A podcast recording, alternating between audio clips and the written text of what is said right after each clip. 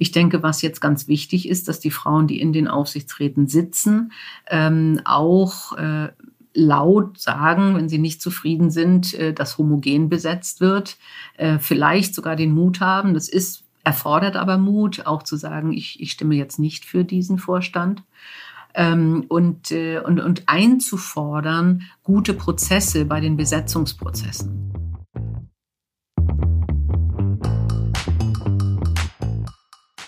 Willkommen bei unserem Podcast 5050 bei OMR. Wir sind Kira und Isa und zusammen wollen wir in unserem Podcast darüber sprechen, wie wir eine gerechtere Verteilung von Männern und Frauen in der Wirtschaft und in Führungspositionen erreichen, um irgendwann einem Gleichgewicht von 50-50 näher zu kommen. Die Debatte um Gendergleichberechtigung dreht sich ja oft um Positionen in Vorständen und Aufsichtsräten, nicht zuletzt, weil die Frauenquote, über die stets viel diskutiert wird, für diese Positionen gilt. Wie es ist, als Vorständin oder Aufsichtsrätin zu arbeiten, wissen die wenigsten von uns. Von daher war es für uns besonders spannend zu hören, wie eine Person, die diese Positionen innehat, das Thema Gendergleichberechtigung sieht und vor allem, was ihre Meinung zu Themen wie der Frauenquote ist und was sie für Erfahrungen in ihrer Karriere gemacht hat.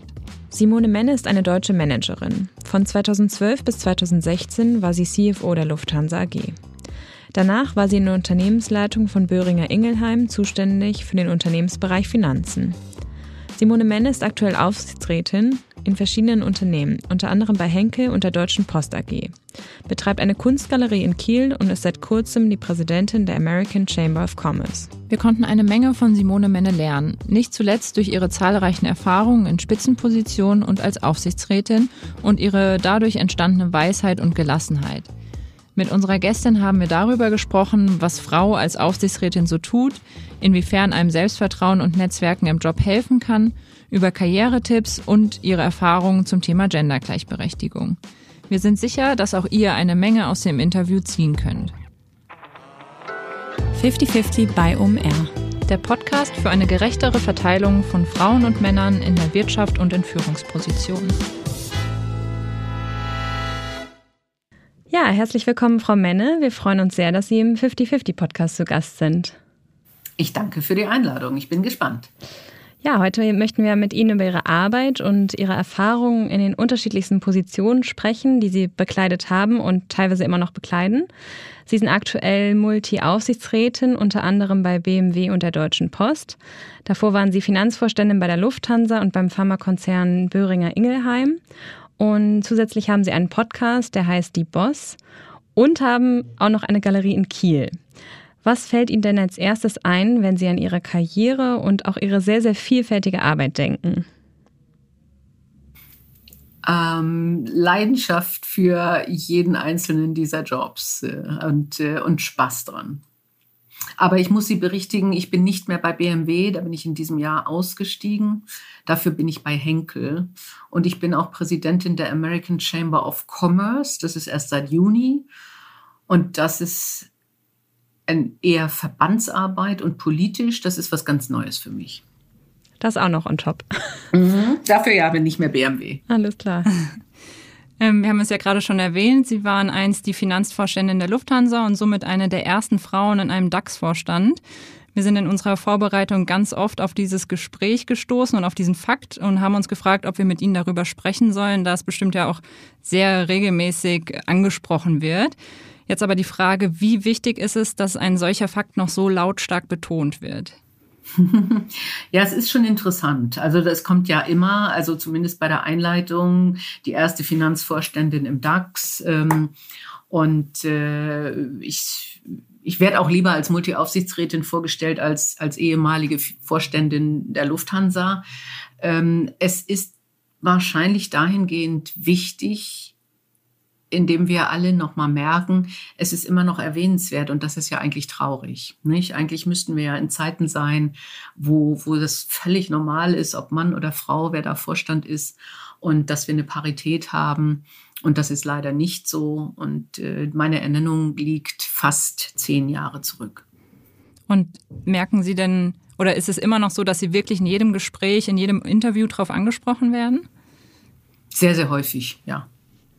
Und Sie merken keine Veränderung in die Richtung, dass es irgendwie abnimmt oder dass sich was, was tut in der Hinsicht, dass es nicht mehr so eine Wichtigkeit hat. Nee, interessanterweise tatsächlich nicht. Also, und wir haben ja jetzt gerade gesehen, der DAX wurde von 30 Firmen auf 40 Firmen erweitert und der Frauenanteil ist zurückgegangen und der war schon niedrig. Also, es, es ist immer noch ein Thema. Ja. Ja, Sie haben sich schon in Ihren vergangenen Jobs stets für Diversität, bei, insbesondere bei der Besetzung von Teams eingesetzt und auch für Frauen in Führungspositionen. Uns würde interessieren, was für Erfahrungen Sie dabei gemacht haben. Äh, sind Sie der Meinung, dass die Arbeit diverser Teams wirklich zu mehr Innovation führt? Definitiv. Also es gibt wissenschaftliche Erkenntnisse, sehr unterschiedliche, äh, die wirklich äh, klar nachweisen, dass diverse Teams und da rede ich nicht nur über Geschlechterdiversität, ähm, besser mit Risiken umgehen äh, und auch nachhaltiger äh, wirtschaften.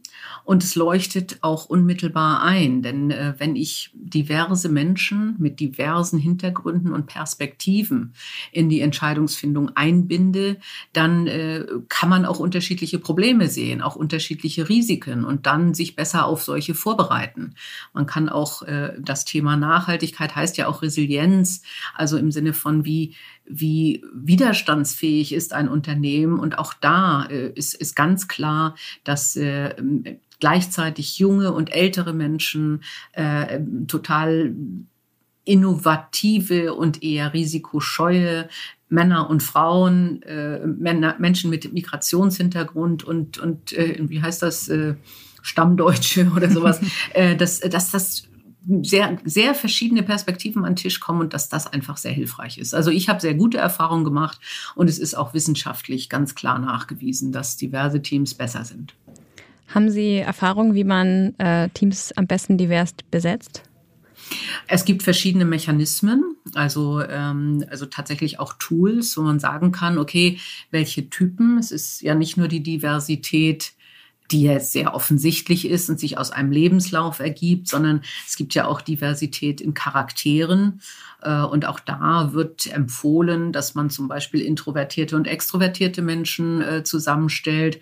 Und das kann man in verschiedenen Persönlichkeitstests, Diskussionen in Teams, äh, auch, auch in Checks, was fehlt uns noch hier am Tisch, tatsächlich mit, mit und Instrumenten äh, überprüfen und dann auch danach suchen.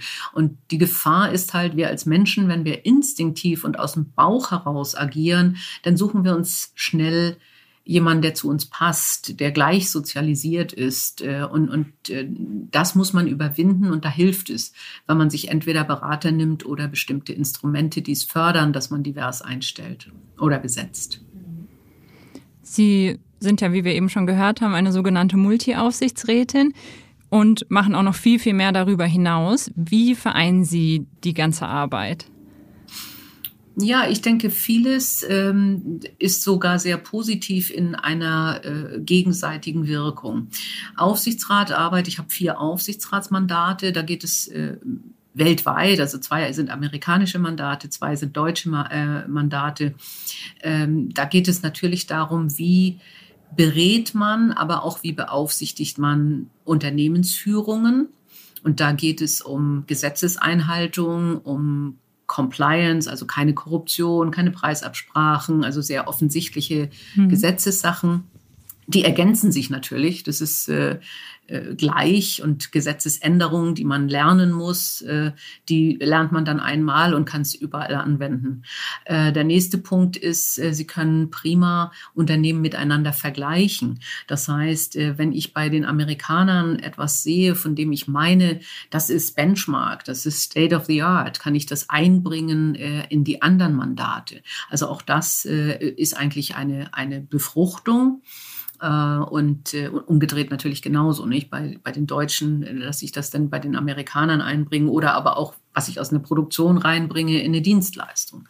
So, also das ist, ähm, das ist sich ergänzend. Ähm, das, was da schwieriger ist, ist die Terminlage, weil fast immer die Sitzungen sich in bestimmten Monaten äh, kulminieren. Ähm, und äh, das andere sind dann Tätigkeiten, also meine Galerie, äh, die mache ich nach äh, Termine nach Vereinbarung und, und am Sonnabendvormittag auf. Ähm, das ist etwas völlig anderes, aber das macht den Kopf frei, um quer zu denken, um, um wirklich festzustellen, wie kann Kunst auch positiv vielleicht auf Unternehmensprozesse wirken. Äh, und äh, die Arbeit im Verband bei der American Chamber of Commerce, das ist dann politische Arbeit im Sinne von, was muss Politik tun, um transatlantische Wirtschaftsbeziehungen zu befördern.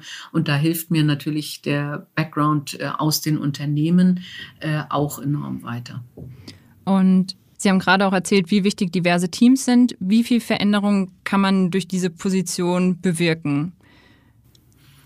da hat man schon einen ganz wesentlichen Einfluss als Aufsichtsrätin ähm, und äh, kann zum einen äh, mit den Vorständen über Förderung von Frauen in Führungspositionen reden, über bestimmte Zielvorgaben, das heißt, auf welcher Ebene im, in den Unternehmen will man ähm, diverse äh, Mitarbeiter haben. Das äh, insbesondere in den USA beschränkt sich das nicht auf das Thema Geschlecht. Mhm.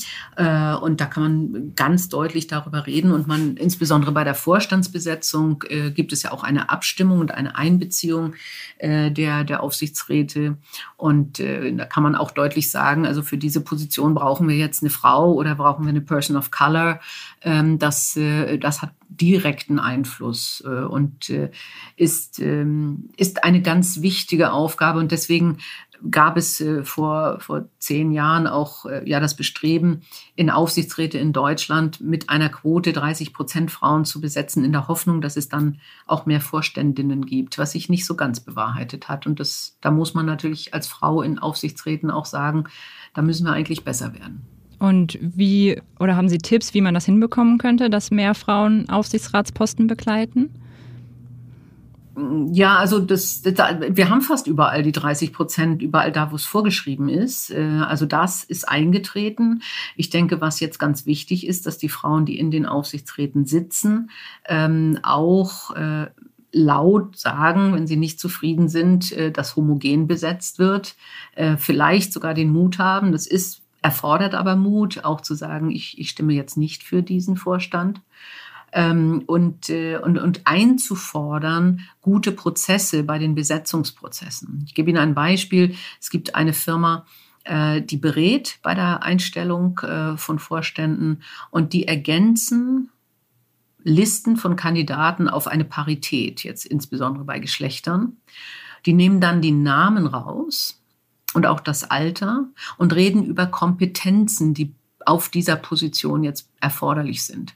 Und dann versachlicht man die Thematik und dann ist es nicht mehr so dieses Thema, hups, das ist aber eine Frau oder hm, der ist aber jung, mhm. sondern dann sagt man, ey, das ist genau das Kompetenzprofil, das wir ausgearbeitet haben und das scheint der Mensch zu sein, den wir für diese Aufgabe brauchen. Das heißt, auch da kann man über eine Versachlichung äh, die Besetzungsprozesse entsprechend positiv gestalten.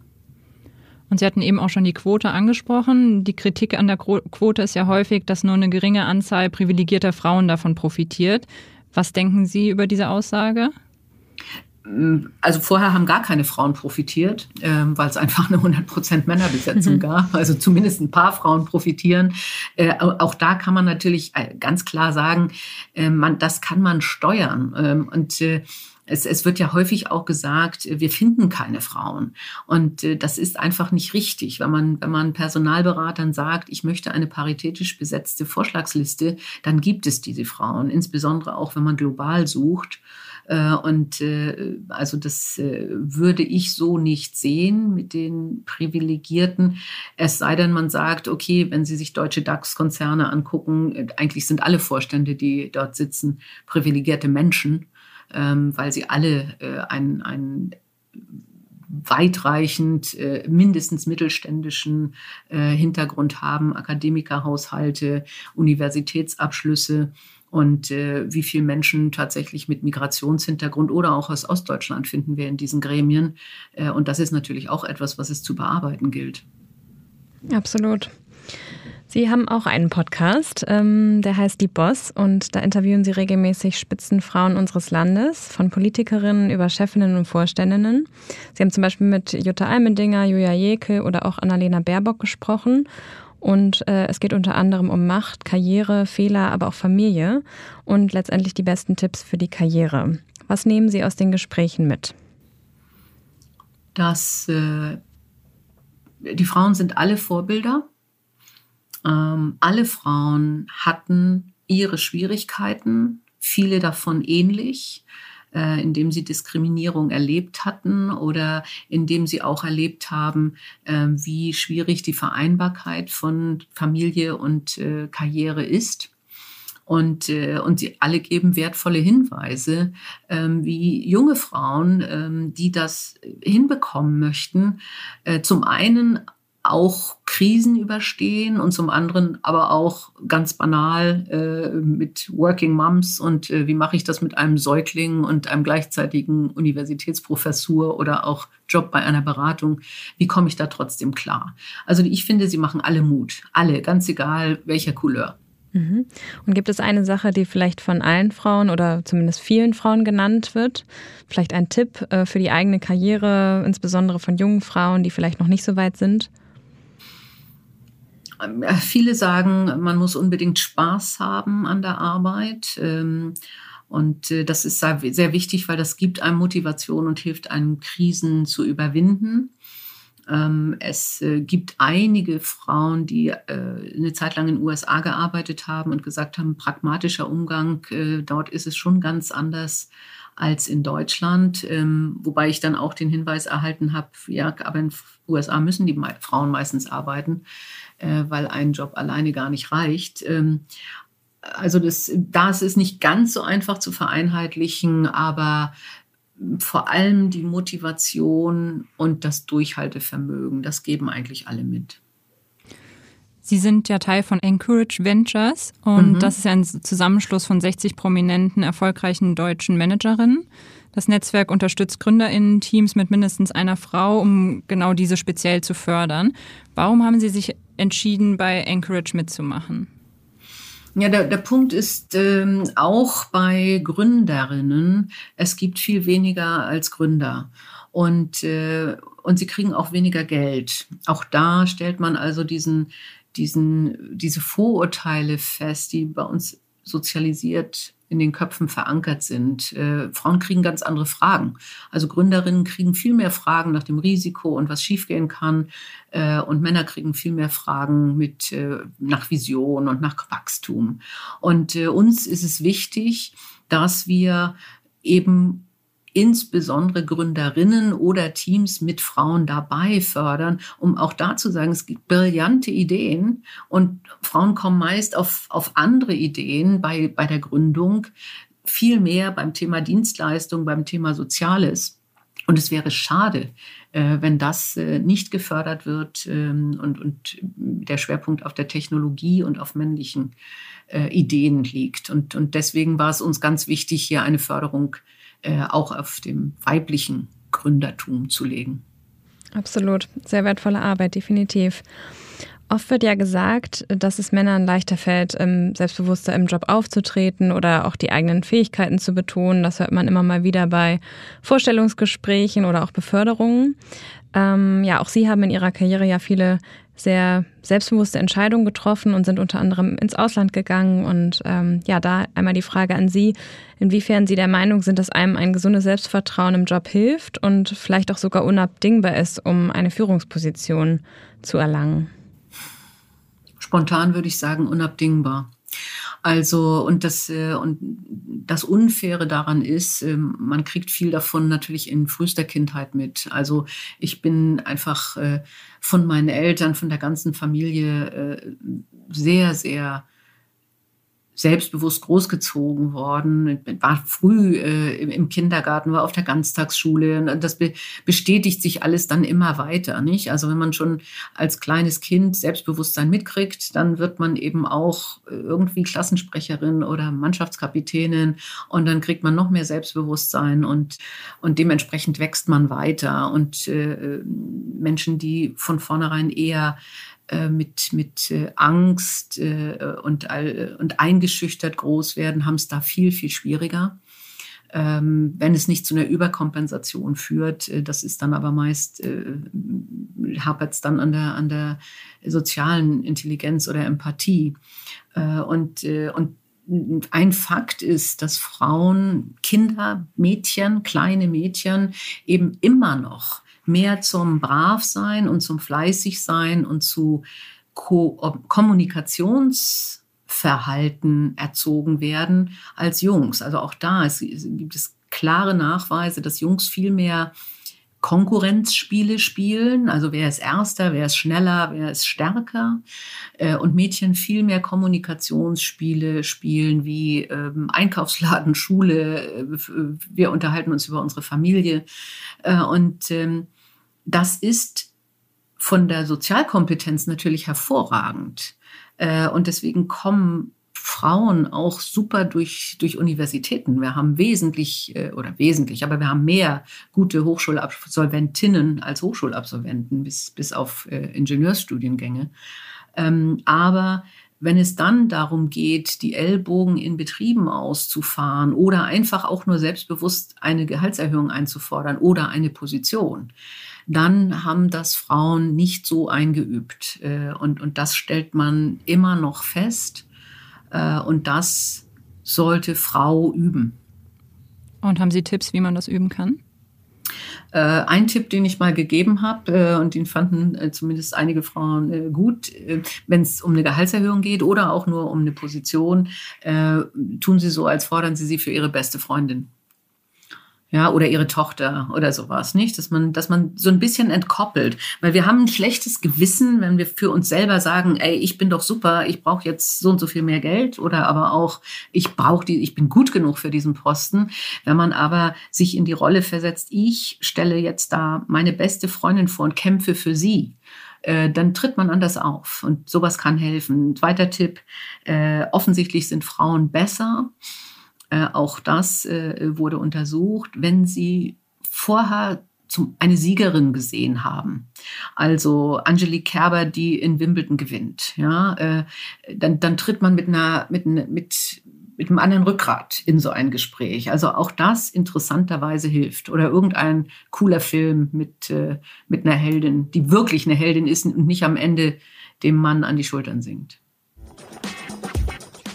Eine kurze Unterbrechung für unseren Werbepartner HubSpot. HubSpot ist eine CRM-Plattform für skalierende Unternehmen und es ist egal, ob ihr 2, 20, 200 oder 2000 Mitarbeiter habt, denn HubSpot verspricht, mit HubSpot skaliert das Unternehmen und nicht die Komplexität. Und das erste Mal wollen wir euch auf einen anderen Podcast hinweisen, und zwar auf HubSpots Digital Helpdesk, der Podcast mit den Hands-on-Tipps zu CRM, Marketing, Vertrieb und Kundenservice. Ja, und in dem Podcast geht es nicht nur um Marketing, CRM und Co., sondern auch um Diversity, was sehr groß geschrieben wird. Ähm, kürzlich war tatsächlich erst meine liebe Kollegin Isa in dem Podcast zu Gast und hat über die Themen Marketing und Diversity gesprochen. Da lohnt es sich definitiv mal reinzuhören, aber auch in andere spannende Folgen, wie zum Beispiel eine Folge, wo es um Frauen im Vertrieb geht, um gendersensible Sprache im Marketing oder wie Unternehmen Diversity fördern können. Ihr könnt den Podcast überall hören, wo ihr auch sonst Podcasts findet. Es lohnt sich definitiv mal reinzuhören.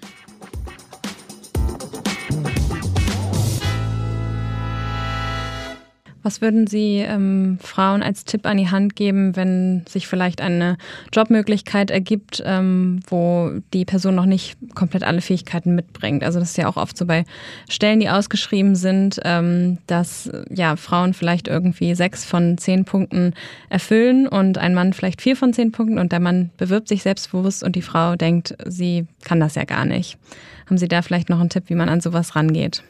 Ja, auch das ist natürlich häufig die Kommunikation, nicht? Also äh, gebe Ihnen das Beispiel. Also ich besetze jetzt jemanden für China möchte jemanden besetzen, Finanzmenschen. Ähm, und dann äh, kommt die weibliche Kandidatin und äh, die sagt, ja, glaube ich schon, dass das würde mich super interessieren, die Stelle. Und äh, also Mandarin ist aber nicht so perfekt. Und, äh, und Sie wissen, äh, das Thema ähm, Produktion von Sattelschleppern habe ich noch nie gemacht. Und der Mann kommt und sagt, ja, machen Sie sich keine Sorgen, den Job, äh, der ich bin, ich bin wild, den zu machen und den wupp ich Ihnen, das, äh, da hole ich Ihnen die Kohlen aus dem Feuer. Wem geben Sie den Job? Ja, äh, und, äh, und, und auch da ist es so, bitte an alle Frauen, nicht sofort mit ihren Schwachpunkten rüberzukommen. Und natürlich, jeder hat Schwachpunkte. Nicht? Ich finde, ich finde es, also ich habe es neulich auch tatsächlich äh, gesagt. Also ich bin, ich bin Konzernvorständin geworden äh, und war vorher auch nicht Konzernvorständin gewesen. Irgendwann ist immer das erste Mal und dann sammelt man Erfahrungen, zum Beispiel in meinem Fall äh, zum Thema Kapitalmarkt und die Beziehung mit den Investoren die ich vorher noch nicht hatte. Und äh, wenn man, also wenn damals Herr, Herr Weber, der sich ja maßgeblich für mich eingesetzt hat, gesagt hätte, oh, das kann sie aber noch nicht, das hat sie noch nicht gemacht, ah, dann hätte ich den Job halt nicht bekommen. Aber dann kriegt man immer nur die, die es schon mal gemacht haben. Und das steht nicht für Neuanfang. Also in der Hinsicht äh, unterstütze ich die Aussage von Annalena Baerbock. Äh, ja, entweder ihr kriegt das Althergebrachte oder was Neues, das ist mit mehr Risiko verbunden. Absolut.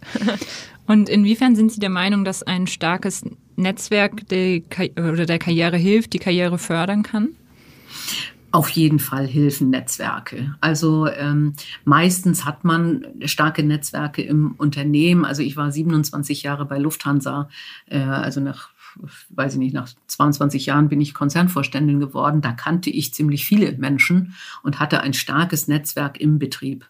Und das Netzwerk ist dann nicht unbedingt ein Frauennetzwerk, sondern es ist ein Netzwerk zu Arbeitnehmervertretern, mit denen ich vorher schon zusammengearbeitet hatte, äh, zu anderen Vorständen, mit denen ich zusammengearbeitet hatte. Und, äh, und, und wenn dann viele da sind, die die erstens sagen, ja, die kann das, äh, und die zweitens sagen, ich unterstütze dich bei deinem Job, dann hilft das enorm. Wenn man auf Jobsuche geht, dann sind Netzwerke außerhalb des Unternehmens natürlich auch hilfreich. Und da sind auch Frauennetzwerke dann hilfreich. Äh, oder aber, wenn man sich austauschen möchte über wirklich bestimmte frauenspezifische Probleme. Ob das nun wie, wirklich äh, die, die Tatsache ist, wie, wie gehst du um mit, äh, mit Wickeln im Bundestag oder mit äh, der Milchpumpe auf dem Weg zur Arbeit, ähm, dann sind so Netzwerke wie Working Moms hervorragend oder wenn es darum geht, äh, wie geht man mit Machtspielchen auf, an Vorstandstischen um, dann ist es hilfreich, wenn sie sich ein Netzwerk suchen, wo auch andere Vorständinnen dabei sind, die ähnliche Probleme mit ihnen diskutieren können. Und angenommen, mein Netzwerk ist sehr klein oder eigentlich noch gar nicht vorhanden, was wären dann die ersten Schritte, die Sie gehen würden, um, mehr, um ein Netzwerk aufzubauen? Oh, es gibt inzwischen so viele. Also zum einen äh, können Sie wirklich sagen, okay, was, was brauche ich äh, für junge Frauen? Es gibt Global Digital Women, äh, ein, ein Riesennetzwerk von Tien Onaran. Ähm, dann gibt es Her Career, wo, man, wo man sich vernetzen kann mit anderen Frauen. Ähm, es, Vernetzung ist ja per se auch etwas, was man im täglichen Leben macht. Äh, man, man kann sich auch über Kultur vernetzen, um, um andere Sachen zu bekommen. Auch ein Chor ist eine Vernetzung. Äh, also man, man sollte sich überlegen, was brauche ich? Was brauche ich für mich? Äh, und vielleicht auch nicht immer nur Karriere denken, sondern auch durchaus denken, was für eine Gruppe von Menschen kann mir Stärkung geben, Selbstbewusstsein geben, vielleicht aber auch Ablenkung geben. Äh, und da gibt es inzwischen ganz viele Formen und dann kann man auch mal ein bisschen im Internet äh, vielleicht recherchieren, wenn es um Karrierenetzwerke geht. Es gibt welche für Juristinnen, es gibt welche für Steuerfachfrauen, also you name it. Da, das ist, da kann man wirklich gut recherchieren und sich das Richtige suchen. Wie sieht es mit MentorInnen aus? Also wir haben ja gerade im Rahmen unserer 50-50-Initiative ein Mentoring auf die Beine gestellt, wo wir MentorInnen mit Mentees zusammenbringen und ähm, das Ganze auch kostenlos. Ähm, ich glaube aber, sowas ist auch eher die Ausnahme. Das findet man jetzt nicht überall. Ähm, wie schafft man es vielleicht auch, einen Mentor oder eine Mentorin zu finden? Also es gibt viele, in Konzernen gibt es viel Mentorenprogramme. Es gibt auch Mentorenprogramme, die Cross-Mentoring machen, äh, wo es also ähm, Mentoren aus oder Mentorinnen aus anderen Firmen gibt, ähm, so dass man also wirklich jemanden auch außerhalb des Konzerns als Mentor und Mentorin gewinnen kann.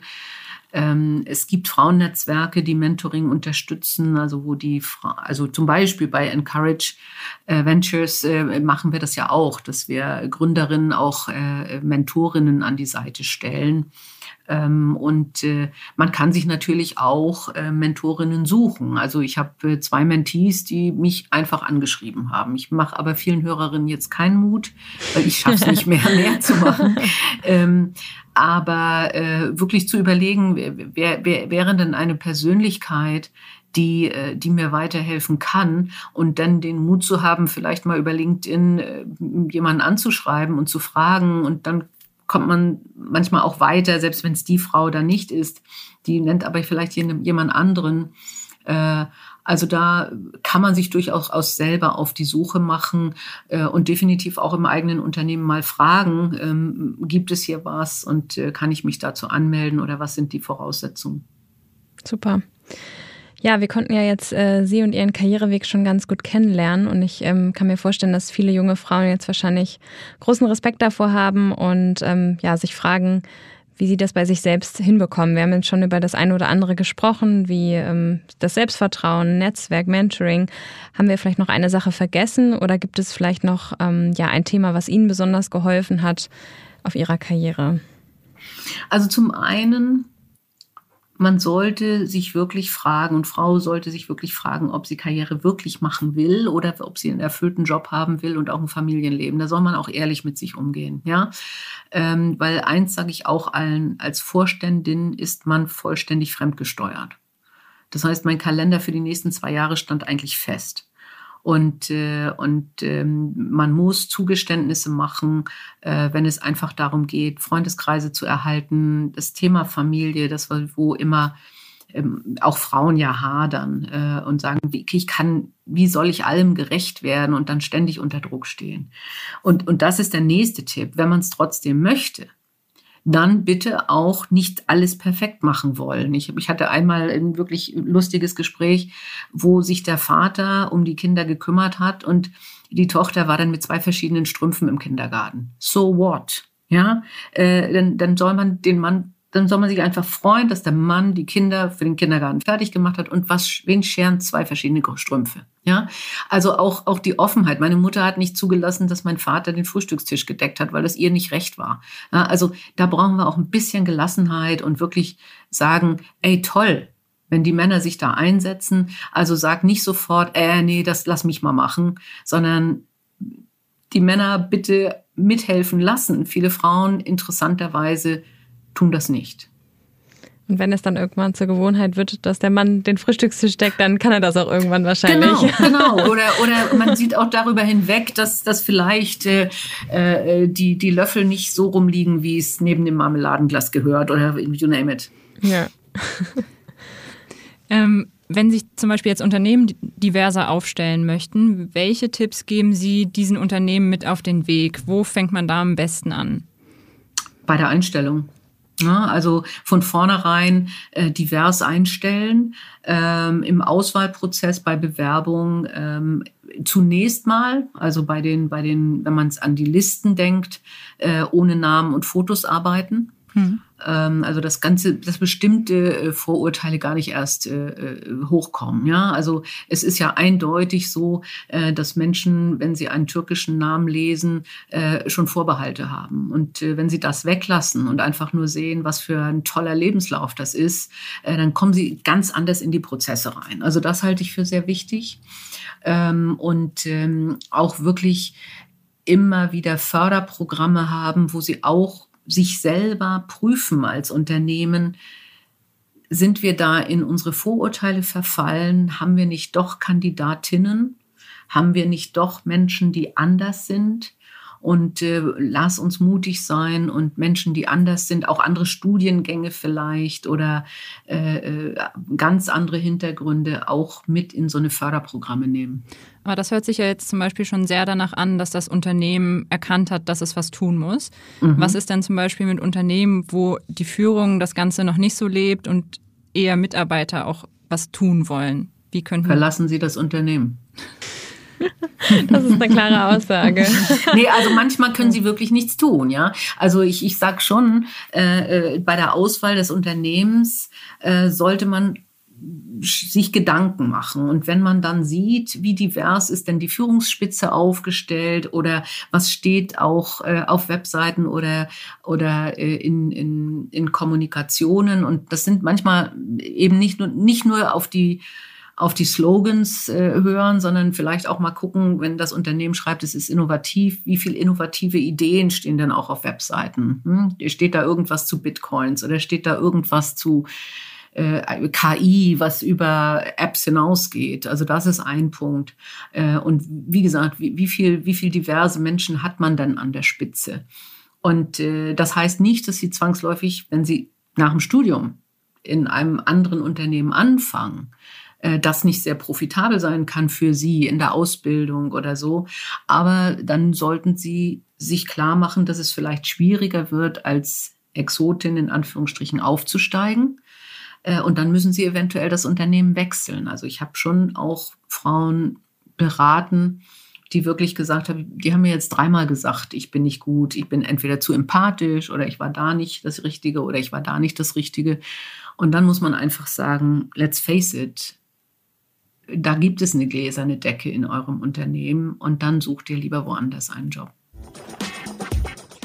Eine kurze Unterbrechung für unseren Partner Eucerin. Wie ihr vielleicht von den vorherigen Podcast-Folgen erinnert, hat Eucerin gerade zum zweiten Mal die Frauenstudie aufgelegt.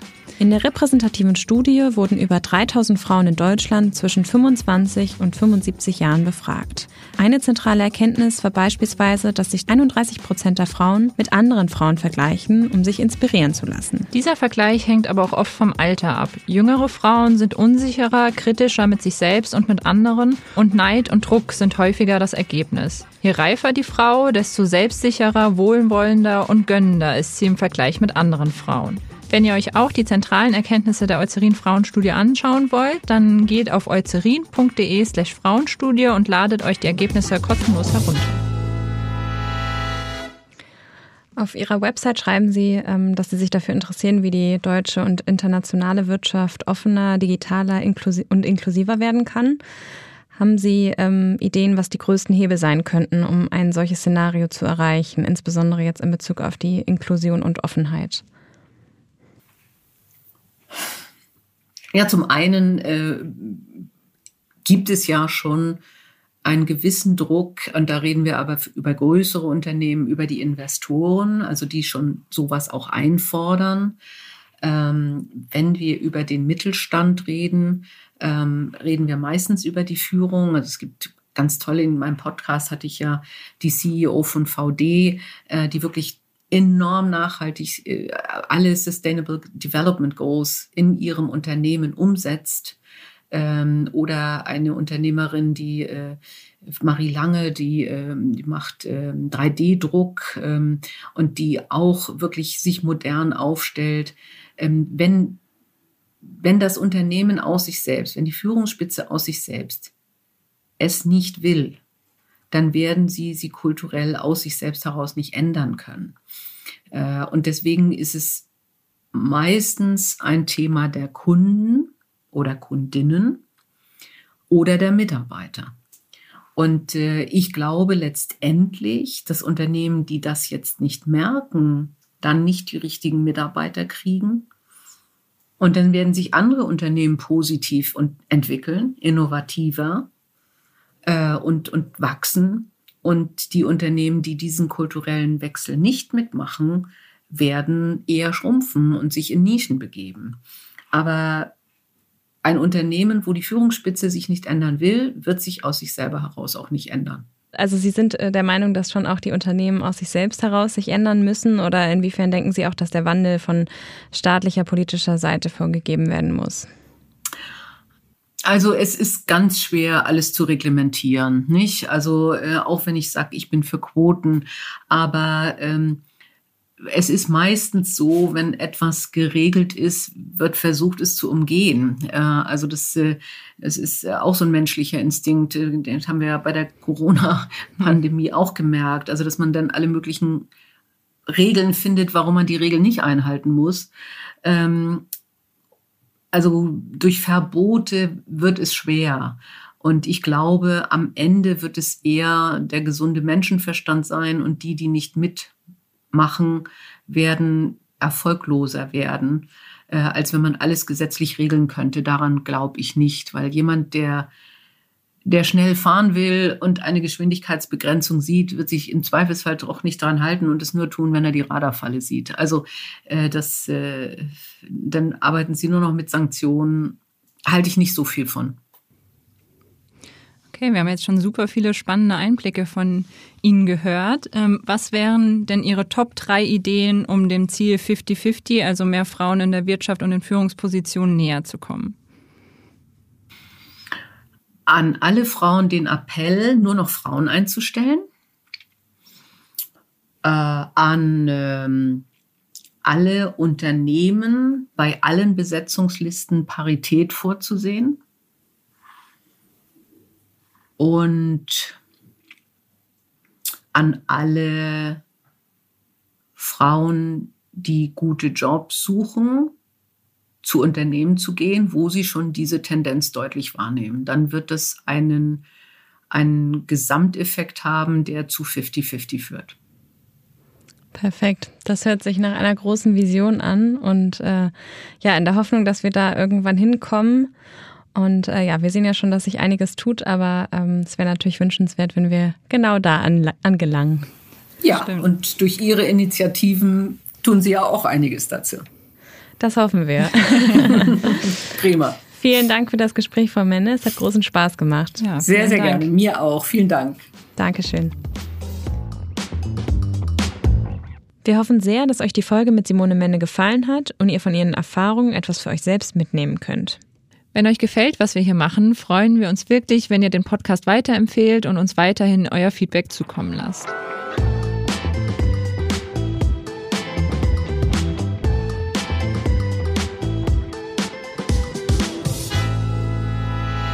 Dieser Podcast wird produziert von Podstars bei OMR.